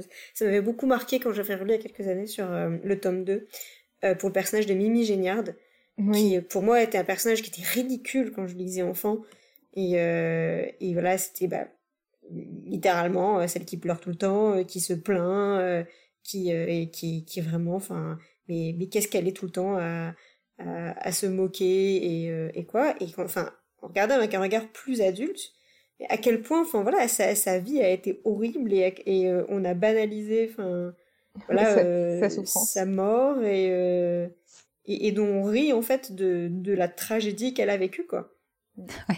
C'est aussi le cas de, de Trelawney. Il y a eu un article qui est sorti récemment sur la Gazette sur le personnage de Trelawney, qui est vu au premier abord comme un personnage comique, mais qui en, en réalité est, un personnage tragique. C'est la Cassandre euh, de la mythologie. C'est euh, un personnage qui a vécu des horreurs et euh, qui prédit la vérité et qui ne le saura jamais. Pour revenir à juste au, passage dont tu parlais sur tu es né en plein hiver, je suis né en juillet. Oui. Ben il y, a, cette théorie qui est connue et qui est aussi redite dans l'article de la Gazette, comme quoi Trelawney ressent en Harry la part de Voldemort. Et, donc euh, Voldemort, lui, il est né le 31 décembre ou le 1er janvier, je sais pas exactement. 31 décembre. 31 décembre. Et, et c'est vrai qu'on se dit, mais est-ce qu'on peut seulement s'imaginer ce que c'est que d'être enseignante, de savoir que quand même on connaît son métier parce qu'on n'a pas été engagé par hasard et elle en tout cas pense pas qu'elle a été engagée parce qu'elle a fait la, la plus grande des prédictions. Mais elle le sait pas. Oui, elle, elle le sait pas. Et qu'est-ce que c'est d'être euh, d'être euh, engagée en tant qu'enseignante parce qu'on pense que nos qualifications sont reconnues et que même nos collègues se, se moquent de nous et ne, ne portent aucune attention à notre travail et à notre personne. Ça doit être euh, et, et c'est l'apogée euh, vient quand Ombrage décide de licencier Trelawney et de l'expulser du château où sa vie entière est en train de se détruire et on se dit mais c'est c'est c'est super triste. Et quand j'étais gamin, ben, je rigolais parce que les, la classe de Trelawney, euh, oh là là, ben, c'est euh, c'est la classe de mon prof d'histoire où euh, je m'ennuie en cours au fond de la classe, quoi. Enfin. ouais, non, mais c'est mais c'est sûr que ça il y avait, il y avait vraiment ce grand intérêt dans la relecture adulte, en plus avec d'autres adultes pour discuter de ces, choses-là qui ajoutent cette, euh, ces couches euh, d'interprétation euh, complètement différentes. Mais ce que je, ce que j'aime bien aussi, c'est l'inverse. C'est les podcasts. J'en connais relativement peu, mais bon, c'est pas pas si loin finalement de ceux qui confrontent euh, avec des personnes qui découvrent pour la première fois, mais là qui retournent dans le regard d'enfant et donc il y avait celui que bah, j'ai découvert grâce à Salem dans son article. Euh, qui là pour le coup, donc c'est le, le, podcast c'est Reading Harry Potter with a four and, and a half year, year old, donc euh, lire Harry Potter avec un un, gamin de 4 ans. et demi. et, et, donc là, c'est en gros le père qui lit et qui, qui lit le, premier tome à son, à son, petit, euh, son petit gamin, qui du coup intervient euh, régulièrement en faisant ses petits commentaires, parce que lui, il connaît déjà par cœur, euh, à 4 ans et demi, il connaît déjà par cœur l'histoire, en tout cas, il pense la connaître par cœur, et du coup, il fait ses petits commentaires, il sait très bien ce qui va se passer, et puis de toute façon, il a déjà tout compris, et c'est juste, mais c'est trop drôle, en fait, de en fait de revoir la de revoir la saga à travers des yeux euh, d'enfants et qui du coup captent des choses que même nous en tant qu'adultes parfois on a oublié en fait, mais qui avec le côté très très naïf et très premier degré des gamins, ils captent des fois des choses qui sont hyper essentielles mais que que parfois dans la suranalyse on passe complètement à côté quoi. Donc c'est vraiment vraiment sympa comme expérience aussi euh, de, de lecture. Oui, mais en fait, on peut, on peut vraiment tirer de, de tout le monde et de, à tout âge et en toute situation euh, quelque chose de nouveau de, de la saga. C'est ça qui est puissant. Et c'est aussi le fait de la relecture d'il y a dix ans. Enfin, est oui, il y avait des relectures il y a dix ans, mais c'était pas forcément euh, tout. On n'avait pas forcément tout. La relecture d'il y a dix ans, c'est plus la relecture d'aujourd'hui, avec les questions de société euh, qui ont été très mises en valeur ces derniers temps, avec énormément de points de vue différents et de points de vue qu'on n'avait pas à l'époque de personnes qui étaient invisibilisées. Et ben comme le, podcast euh, dont j'ai oublié le nom, je suis désolée, avec euh, la personne queer Daily Prophet. Voilà, Daily Prophet, qui ben oui, qui met en, en image en fait, enfin qui met qui met en, en, lumière plutôt des situations et des visions que on n'aurait jamais eu en 2006, en 2007, s'il y avait eu des, des podcasts qui vraiment s'attardaient sur la saga. Parce que à l'époque, on n'en parlait pas ou on en parlait beaucoup moins.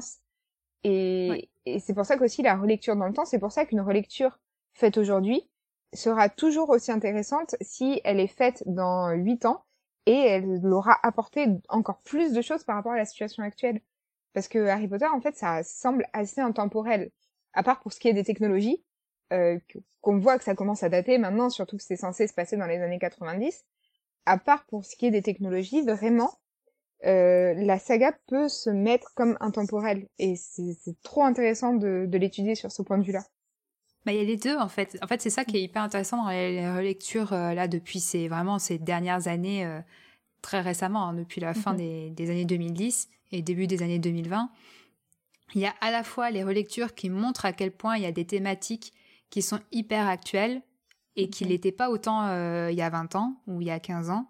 Et donc, du coup, bah, de, de relire, euh, bah, justement, tu parlais des personnages d'ombrage ou, euh, ou même Voldemort, enfin, de, de voir les thématiques politiques avec la situation politique actuelle, ça, ça a changé pas mal de choses dans les, dans les relectures, bah, notamment des, des, podcasts américains ces dernières années. Et, et d'un autre côté, il y a bah, pareil, bah, comme le Gaily Prophet ou comme Action Politique ou d'autres, qui euh, à la fois pointent ça et pointent aussi bah, des choses qui sont pour le coup datées, quoi. Où on se dit, bah, bah mine de rien, il y a des choses qui, euh, si, enfin, qui passent moins bien aujourd'hui ou qui euh, mm-hmm. des, manières de décrire certains personnages, des manières de décrire certaines relations entre certains personnages, qui là pour le coup, bah, vu qu'on qu'il y a eu une une très forte évolution ces dix dernières années dans, dans la, visibilisation de certaines problématiques euh, euh, sexistes, racistes, grossophobes, etc. Et ben maintenant, on peut relire la, la saga en, en, les, en les reconnaissant, ce qu'on les reconnaît, en reconnaissant ces, ces, thématiques-là qu'on questionnait pas autant euh, pendant nos premières lectures pendant les années 2000, quoi. Donc c'est il y a les deux ensemble, quoi. C'est assez intéressant. Euh, je pensais aussi euh, au Protégocast, euh, où là, du coup, c'est euh, sur la question animale et du véganisme, végétarisme, etc. Et voilà, le respect des animaux dans le Wizarding World, ce qui est, qui, touche aussi à des sujets qui ont été faits, qui ont été abordés de manière, je dirais, un peu transversale, parce que avec enfin la, la, popularisation des chouettes, des hiboux, etc. Il y a eu beaucoup de problèmes de, fans qui, achetaient des chouettes et des hiboux pour faire comme dans Harry Potter et donc euh, il y a eu quand même beaucoup de sensibilisation à ce niveau-là euh, que l'association a, a fait aussi et, euh, et du coup là c'est aussi enfin en, en, se posant la question pas uniquement dans le fandom mais dans l'œuvre en elle-même en quoi les personnages sont respectueux de la nature ou non. Ouais. Et c'est intéressant de Protégocast parce qu'ils ont les deux, deux formats qu'on a cités avant. Il y a à la fois le côté euh, thématique, donc si vous allez dans la liste des épisodes, c'est des épisodes thématiques. Euh, c'est pas des relectures chapitre par chapitre, mais ils font aussi des, euh, des lives pour le coup euh, sur un tome ou sur où vraiment c'est là chronologique. on revient sur le, le déroulement de l'histoire et, et sur ces choses-là quoi. Donc c'est intéressant de faire de croiser les, les deux là dans ce ce podcast-là. Oh là là, tellement de. Mais du coup, enfin, je suis pas allée écouter les épisodes récents de Halo Mora où il, reparle les anciens chapitres, mais c'est vrai que du coup, a presque une double, une double analyse à ce niveau-là où, euh, enfin, en écoutant les anciens chapitres de la lecture, on peut voir aussi ce que ce qu'on pointait du doigt à l'époque euh, par mhm. rapport à ce que ce qu'on remarque aujourd'hui, à quel point les, les préoccupations changent aussi. Et et enfin, bon, j'ai l'impression qu'on on revient beaucoup aussi à ce, enfin, ce qu'on avait mentionné dans d'autres épisodes, mais sur euh, justement le fait d'avoir cette, cette histoire qui est logiquement fixée euh, à une époque particulière et, euh, et voilà, ça sera toujours les années 90 ou quoi. C'est le rapport qu'on a avec elle, ça nous aide à mesurer à quel point on évolue et, et à quel point la société change en fonction de, du regard qu'on porte sur elle. Et, et je trouve qu'effectivement, ces relectures-là qui s'étalent depuis plus de dix ans, c'est assez intéressant de se, de se replonger dedans aussi. Et puis ce, qui est ce qui est passionnant aussi, c'est que euh, c'est le l'œuvre, enfin la saga Harry Potter fait référence à des faits passés.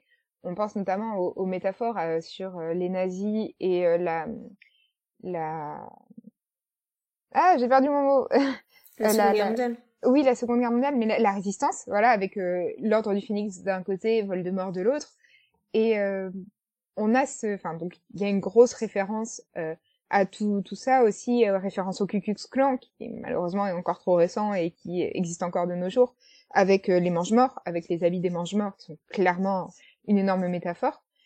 Et mais en même temps, on voit que aujourd'hui il y a certains échos qui sont enfin totalement présents dans des personnages. Je parlais tout à l'heure d'ombrage, mais vraiment si on veut développer, c'est ombrage, elle existe et elle est partout autour de nous et c'est euh, potentiellement, pour moi en tout cas, à force d'avoir entendu justement des, des expertises sur ce sujet et des, des réflexions sur ce sujet, Ombrage, c'est pour moi la grande méchante ou la plus grande méchante de la saga.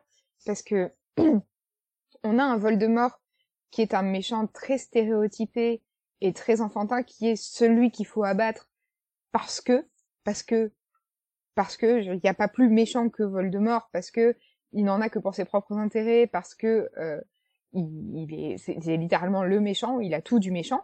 C'est vraiment le grand méchant loup du conte en fait. C'est ça, c'est exactement ça. C'est le grand méchant loup. C'est celui que c'est, évident qu'il faut se battre contre lui. Et puis de l'autre côté, il y a Ombrage. C'est pas du tout évident qu'il faut se battre contre Ombrage parce qu'elle est présentée toute mignonne, toute mimaudante. C'est la personne du gouvernement, c'est celle qui va nous aider, c'est celle qui va nous protéger. C'est elle qui est censée nous enseigner à nous défendre en plus.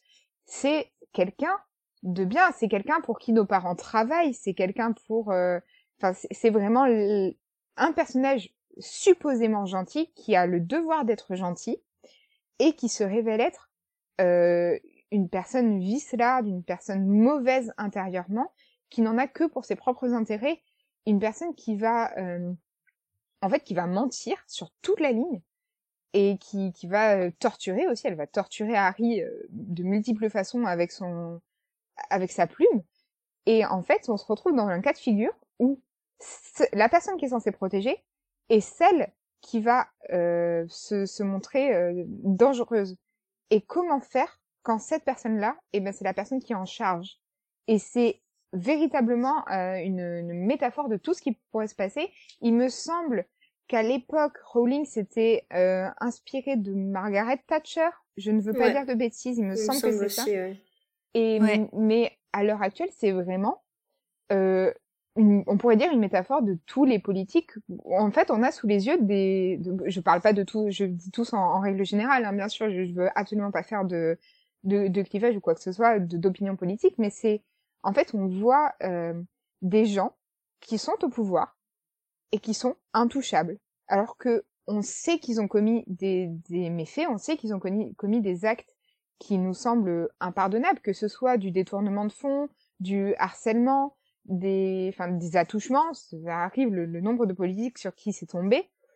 Et euh, on se dit, mais ces gens-là, ils sont toujours en poste, on leur donne toujours euh, la possibilité de s'exprimer et on leur donne toujours du pouvoir alors qu'on n'a pas envie d'être, euh, on n'a pas envie que le pays soit gouverné par des ombrages, parce qu'on a vu ce que ça donnait dans des œuvres de fiction. Harry Potter, c'est pas la seule. On voit ce que ça donne quand ce genre de personne est au pouvoir. Je, trouve, ça particulièrement intéressant en fait le fait que si, qu'au-delà de son de son lien avec le, gouvernement aussi, mhm. euh, le fait que Ombrage soit professeur de défense contre les forces du mal mhm. et que justement elle incarne le mal euh, et elle refuse l'enseignement. Et du coup, c'est, enfin, refuser de donner les moyens de se défendre pour garder le, le contrôle, pour garder la, supériorité en termes de connaissances techniques, en termes de, enfin, d'influence, tout ce, qu'on veut. Et, et ça, c'est, enfin, c'est quelque chose qu'on voit aussi dans des sociétés actuelles. Euh, voilà, le, refus d'accès à, ces, à ces connaissances-là euh, pour, pour garder le contrôle sur, euh, sur la population. Ouais, mais c'est vrai, mais c'est vrai que c'est c'est intéressant ces, ces deux ces différences entre euh, Voldemort et Ombrage parce que des Voldemort euh, il y en a hein, dans le monde réel des personnes où c'est je veux dire euh, on peut pas ne pas dire qu'ils sont pas malfaisants enfin c'est ils existent mais euh, mais on les croise pas tous les jours quand même et contrairement à ce que tu dis effectivement et puis surtout s'élever contre ces personnes là c'est des choses à des échelles qui nous dépasse souvent, enfin qui la plupart d'entre nous en tout cas nous dépassent. Euh, s'élever contre un Voldemort, c'est c'est essentiel, mais en même temps à notre échelle souvent on peut pas faire grand chose. Alors que des, des ombrages, on en a à, des niveaux de pouvoir beaucoup plus bas et on en a partout. Et, euh, c'est vrai que là la, lecture, on fait on fait des liens vraiment très très directs entre notre lecture d'Harry Potter et notre expérience euh, de première main là euh, de reconnaître des Voldemort dans l'histoire de l'humanité oui on peut le faire mais c'est pas en général c'est pas des gens avec qui on a été dans la même pièce quoi. Alors que des ombrages oui. Et on a dû on a dû agir ou pas face à des personnes comme ça et, et aider et souvent en tant qu'adulte oui mais mais même déjà en tant que bah au même âge que Harry au, lycée. Enfin, j'ai une prof qui était une ombrage et, euh, et d'avoir lu Harry Potter, euh, ça, enfin, ça m'a fait réagir euh, comme d'une manière que j'aurais certainement pas réagi si j'avais si j'avais pas lu Harry Potter, quoi. Donc, donc c'est c'est assez c'est mais, moi maintenant avec le recul je me dis bon c'était pas totalement une ombrage mais j'avais raison de réagir comme j'avais comme j'ai fait mais en même temps je vois enfin on voit bien comme enfin, exactement ce que vous disiez toutes les deux les, parallèles qu'on peut croiser de manière vraiment très, pour le coup, vraiment à, n'importe quelle échelle, quoi, et, à des choses, et surtout à des échelles sur lesquelles on peut agir, et c'est ça là, toute la différence, je pense. Oui, c'est un personnage très très euh, vicieux, parce qu'en plus de ça, il faut aussi faire attention à nous, ne pas devenir l'ombrage de quelqu'un, parce que euh, c'est vraiment... Alors, il y a peu de risques, bien sûr, à son niveau, à moins qu'on soit euh, vraiment euh, en accord avec notre morale de se dire, ok, je, je, connais la différence entre le bien et le mal et je vais choisir le mal. Euh, à moins qu'on soit ce genre de personne, on n'est pas à l'abri de un jour on se retrouve dans une situation de pouvoir et puis euh, pour une raison X ou Y, ben on agit mal au point de blesser une personne alors peut-être pas aussi profondément que l'a fait Ombrage, mais on, peut, bah, comme ta, ta prof, euh, c'est la prof que tu as eue, euh, je sais pas si elle était fondamentalement mauvaise, mais euh, c'est le genre de comportement où on doit faire attention de nous ne pas nous-mêmes devenir des ombrages pour quelqu'un, parce que ça ça signifie pas l'être pour tout le monde. Ombrage, c'est vraiment le, le, pareil, le stéréotype de la pire des des manières, et c'est souvent ce qu'on voit dans le, visage public euh, des, des, politiques, des, des, gens comme ça. Mais pour ceux qui sont à tous les niveaux, c'est une facette de ombrage, et c'est vrai que c'est aussi un, un, petit rappel, une petite piqûre de rappel. Euh, ne, ne, te donne pas des fausses, euh, n'essaye pas de te convaincre que ce que tu fais c'est bien quand ce que tu fais c'est mal. Euh, je, comme quand, euh, bah oui justement, ombrage essaye de se, de se convaincre que euh, l'ancien Doloris Harry, c'est pas si grave parce qu'elle travaille pour le ministère et que c'est pour la sécurité du ministère. C'est avec ce genre de, de raisonnement qu'on s'est mis à torturer des gens pendant euh, des révolutions euh, pour la sécurité de tous, alors que bah, ça a toujours été prouvé que la torture ne, ne mène à rien. En fait, la, la torture, ça n'apporte pas plus de, de réponses que, qu'autre chose. Et, et ouais, c'est, pour moi, le personnage d'Ombrage mérite vraiment une étude approfondie en tant euh, que, que, vraiment vision et de, de, il faut vraiment comprendre Ombrage pour comprendre euh, aussi la société dans laquelle on vit. Bah, bonne idée de bonne idée d'article euh, pour la Gazette. Je pense qu'il va falloir falloir plancher là-dessus. je vais je vais le soumettre à, mon, à, mon, équipe de rédacteurs. Désolée, je leur donne du travail. bah, ouais, à moins que tu veuilles t'en occuper. Hein. euh, alors, mon planning d'article est bouclé jusqu'à 2024 à peu près. non, mais bon, je, je, je parlais d'Alizé aussi qui pourrait, qui pourrait, pourrait se lancer. Bah, pourquoi pas? Je, je suis en vacances jusqu'à mi-juin. Euh, Bon, en tout cas, euh, je pense qu'on a, on a donné envie euh, aux auditeurs d'aller écouter des podcasts de relecture. Euh. Donc, bon, bah, si vous êtes, si vous êtes francophone, on peut que vous encourager à aller écouter Fréquence 9 3 quarts. si vous êtes anglophone, vous avez l'embarras du choix. en fonction de votre sensibilité, si vous avez envie de tenter une relecture politique ou une relecture philosophique, une relecture psychologique, etc. Il y avait, y a plein, plein, de choix. Et mais du coup, peut-être qu'on peut revenir justement sur pourquoi c'est aussi courant de, de, faire ces podcasts par chapitre. Il y a aussi un côté totalement pratique, c'est que c'est quand même assez facile à préparer, mine de rien, des podcasts euh, et à tenir sur la longueur surtout, parce que c'est ça le problème des podcasts. C'est que lancer un podcast, c'est facile. Le tenir sur la longueur, c'est pas si facile. et quand on a un objectif de relecture, je pense que ça donne, ça donne quelque chose euh, qui facilite quand même de se dire, bon, on fait tant de... On fait à telle, telle fréquence et on sait forcément prochain épisode, on n'a pas besoin de de, plus se creuser la tête que ça. On sait qu'on va parler de tel chapitre, on a juste à le relire et prendre des notes. On n'a pas besoin de réinventer la poudre euh, à chaque, euh, à chaque épisode. Donc, je sais pas ce que en penses, Alix, toi qui as l'expérience aussi de première main de, comme moi, de, de programmer des podcasts. Bah, oui, je, vois, je vois l'intérêt que ça aussi d'avoir cette. Bah, je pense qu'après, bon, forcément, selon le l'angle qu'on traite ou quoi, il y a évidemment du travail de préparation pour euh, pour la pour ta truc de relecture, mais c'est sûr que je pense que ça ça donne effectivement un objectif euh, à, à, long terme qui peut rassurer. Euh, on se dit pas oh là là j'ai pas d'idée ou euh, nous dans notre cas par exemple on a des invités oh là là on n'a pas d'invités pour le prochain épisode. Enfin il y a, y a, moins cette pression là et je pense qu'aussi au niveau des auditeurs euh, ça change peut-être aussi la, relation parce qu'on sait aussi qu'on part. Bon après évidemment ça arrive que les podcasts euh, s'arrêtent avant la fin ou quoi mais euh, il y a un côté un peu bah on sait on sait où on va parce que on, sait toujours un peu de quoi euh, de quoi parlera le prochain le prochain épisode? Alors après évidemment il y a toujours des surprises des analyses des parallèles des blagues qui vont être faites qui sont pas prévisibles, heureusement. Mais, mais je pense que ça, c'est aussi un moyen peut-être de, de, fidéliser plus facilement. Oui, c'est vrai. Et, et après, c'est, ça permet de parler de tout, en fait. Euh, je pense que c'est un, un moyen qui, enfin, un format qui permet de, d'aborder énormément de sujets sans risquer de tomber aussi dans la digression parce qu'il y a quand même ce cadre euh, du chapitre qui est à la fois assez précis mais en même temps assez large parce qu'on peut très vite dire bah tiens ça ça fait de la préfiguration. Enfin on, parlait des des podcasts euh, sur la construction en miroir tout à l'heure.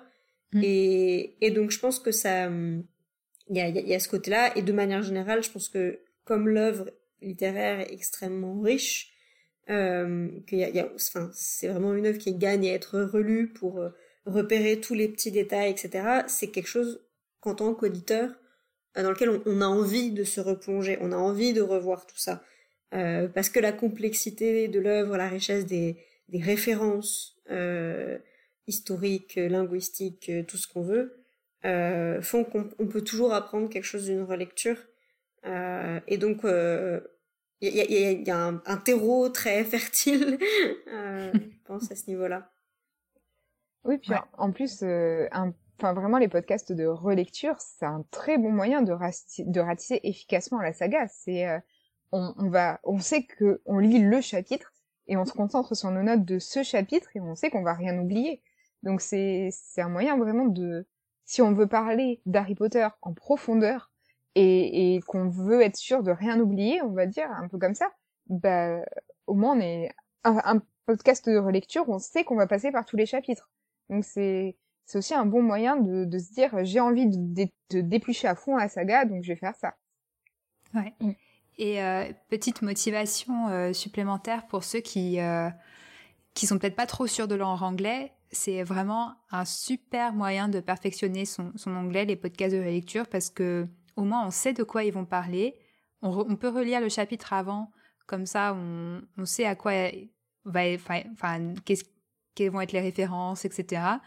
Euh, et, moi, je sais que clairement, euh, Allo Mora, qui a été mon premier podcast dans lequel je me suis vraiment impliquée et que j'ai écouté toutes les, toutes les semaines, etc., ça a été vraiment mon déclic dans, ma dans mon progrès euh, en anglais. Quoi. Clairement, c'est sûr et certain. Parce que là, pour le coup, bah, on n'a que l'audio, donc on peut pas faire autrement que de se fier à, ce qu'on entend. Et, et, ça permet de faire des, des, des progrès fulgurants, je peux, je peux en témoigner. Donc voilà, petit bonus. Et euh, du coup, justement, pour, euh, pour conclure, euh, on, a, on a cité quand même plein de podcasts, mais je voulais, je voulais quand même qu'on fasse un petit, peut-être un petit tour de table sur vos, vos petits chouchous, peut-être vos, vos recommandations absolues pour, le, pour les auditeurs de, de podcasts à, dans lequel se, se lancer. Alors, relecture ou pas relecture, hein, là on est peut-être plus large sur les podcasts sur Harry Potter. Alizé, je sais que tu nous en as mentionné quand même pas mal, mais est-ce que si tu voulais en, retenir, euh, euh, retenir un? Alors si, bon, bah, je vais pas citer Aspic parce que euh, on est dedans. Voilà, valoriser Aspic dans un épisode d'Aspic, ça fait un peu redondant et je pense pas que ce soit très très utile. mais enfin, en tout cas, je sais qu'Aspic est vraiment très inspirant pour moi. Et Merci. Et après, si, alors au niveau francophone, c'est vrai que j'en écoute pas beaucoup. J'écoute Aspic, Fréquence 9 3 quarts et le podcast, ah oui, le Salut les sorciers maintenant. Et le podcast quand, quand le podcast existait encore. Mais euh, bon, je l'ai déjà cité plusieurs fois, mais si vraiment je dois en conseiller un, c'est Goblet of Wine, tellement c'est drôle à écouter, mais vraiment elles me font rire et elles me font découvrir euh, un point de vue britannique, euh, que, comme je disais, qui m'était complètement étranger. Et alors parfois elles partent beaucoup plus loin que la saga et elles se mettent à débattre sur euh, le système scolaire euh, britannique, qui est un sujet vraiment euh, tout nouveau. Mais c'est, enfin, je les trouve très intéressantes, très drôles. Et bien qu'elles soient euh, saoules dans leur podcast, puisque c'est le principe de leur podcast, elles sont très compréhensibles pour pour des Anglaises et pour des Britanniques. Donc pour en vrai pour un un Français qui est un peu hésitant sur son anglais, euh, on comprend vraiment très très bien ce qu'elle dit. Ce qui peut paraître paradoxal, mais euh, franchement, si je dois en conseiller un anglophone, euh, c'est celui-là. Euh, j'ai réfléchi, j'aurais pas envie, bon, comme on a déjà cité beaucoup, peut-être un qui a pas été cité et qui a quand même inspiré le projet de Aspic, c'était Mugglet Academia slash Potterversity, qui est un podcast avec une approche analytique aussi en anglais, euh, qui a été produit donc par MuggleNet. Euh, donc bon, ils ont pas mal évolué sur le format aussi au niveau des invités parce qu'il y a eu plusieurs équipes différentes qui se sont succédées. Euh, mais voilà, moi ça a vraiment été un, podcast qui m'a donné envie de, de faire euh, le projet Aspic et donc euh, voilà, je ne peux pas ne pas le mentionner. ouais, avec une grande variété de sujets, donc c'est le type de podcast dans lequel vous pouvez aller picorer, vous n'êtes pas obligé de vous faire un un binge euh, listening, je sais pas si on ça se dit, mais euh, mhm. de binger les épisodes. Euh, voilà, vous pouvez aller juste piquer des, les épisodes qui vous intéressent en fonction de leur, des sujets. C'est toujours, toujours chouette. J'avoue, je pense confession, je crois qu'il n'y a aucun podcast que j'ai donc j'ai écouté tous les épisodes sans exception parce que c'est vraiment le type de choses où j'oublie où j'en suis. Et où je commence des choses et puis je les finis pas. Enfin, il me faudrait un, un Goodreads ou un bêta série des podcasts. euh... bah, sur la plupart des applis de podcast, on peut suivre du coup, euh, enfin. Ouais, on, ajoute, on, sait, on sait ce qu'on a, qu'on a, le nombre d'épisodes non lus qui nous restent, etc. Oui, mais alors moi, je suis une mamie. Je vais sur les sites internet des podcasts pour écouter les podcasts. Et donc toi, du coup, Marjolaine, ce serait, ce serait quoi que tu recommanderais? Euh, bah, j'en ai j'en ai déjà recommandé pas mal. Donc évidemment Allo Mora euh, parce que c'était mon premier euh, et que je pense que pour une relecture alors soyez pas intimidés par le nombre d'épisodes c'est un, un, podcast qui existe depuis j'ai oublié combien d'années mais c'est en 2011 ou 2012 je crois ouais je dirais bien dans les 2012 hein, peut-être hein, donc ouais ils vont approcher leurs 10 ans c'est fou mais mais donc euh, voilà, soit vous vous relancez du début pour euh, accompagner une relecture, soit vous regardez dans les derniers épisodes ce qui vous intéresse et pour vous mettre dedans. Euh, mais sinon, pour rester dans, la les relectures, puisqu'on l'a un peu évoqué, mais ça peut peut-être paraître un peu what the fuck pour les auditeurs, Harry Potter et The Secret Text est vraiment passionnant.